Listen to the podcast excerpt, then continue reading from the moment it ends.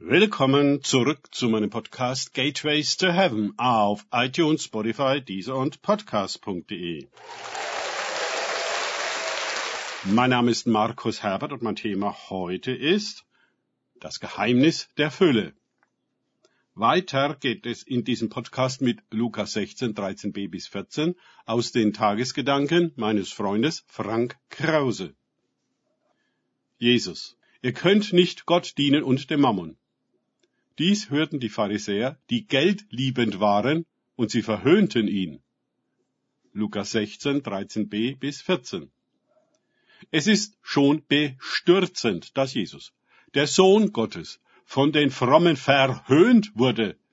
Ja, warum denn das? Weil sie eben doch dem Mammon und Gott dienen wollten. Daran hat sich bis heute nichts geändert. Die moderne Gemeinde will es ebenso. Schließlich braucht es Geld für alles. Und unsere gesamte kapitalistische Kultur ist durch und durch am Geld orientiert. Und würde Gott sie nur segnen, mehr Geld zu machen, wären doch alle zufrieden und würden Halleluja singen. Nun geht es in der Aussage Jesu darum, wem wir dienen. Wem geben wir unsere Zeit, Kraft und Aufmerksamkeit?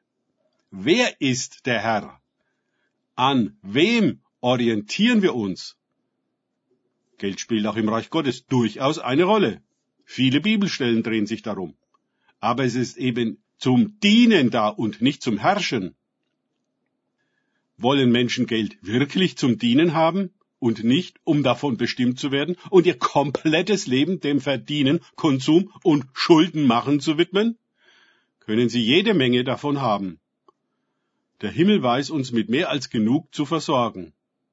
Für uns moderne Menschen in einer geschäftsorientierten Kultur ist es nicht leicht zu begreifen, dass Gott uns Sicherheit gibt, die Sicherheit eines Vaters, so dass es nicht das Geld tun muss.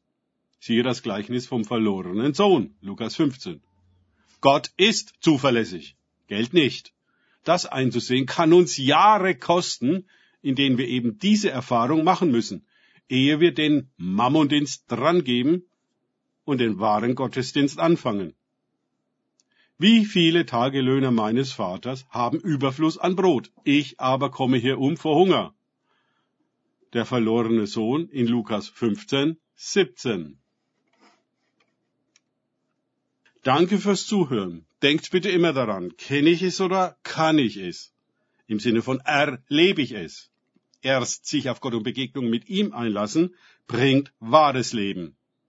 Und die Versorgung Gottes, jenseits von Mammon.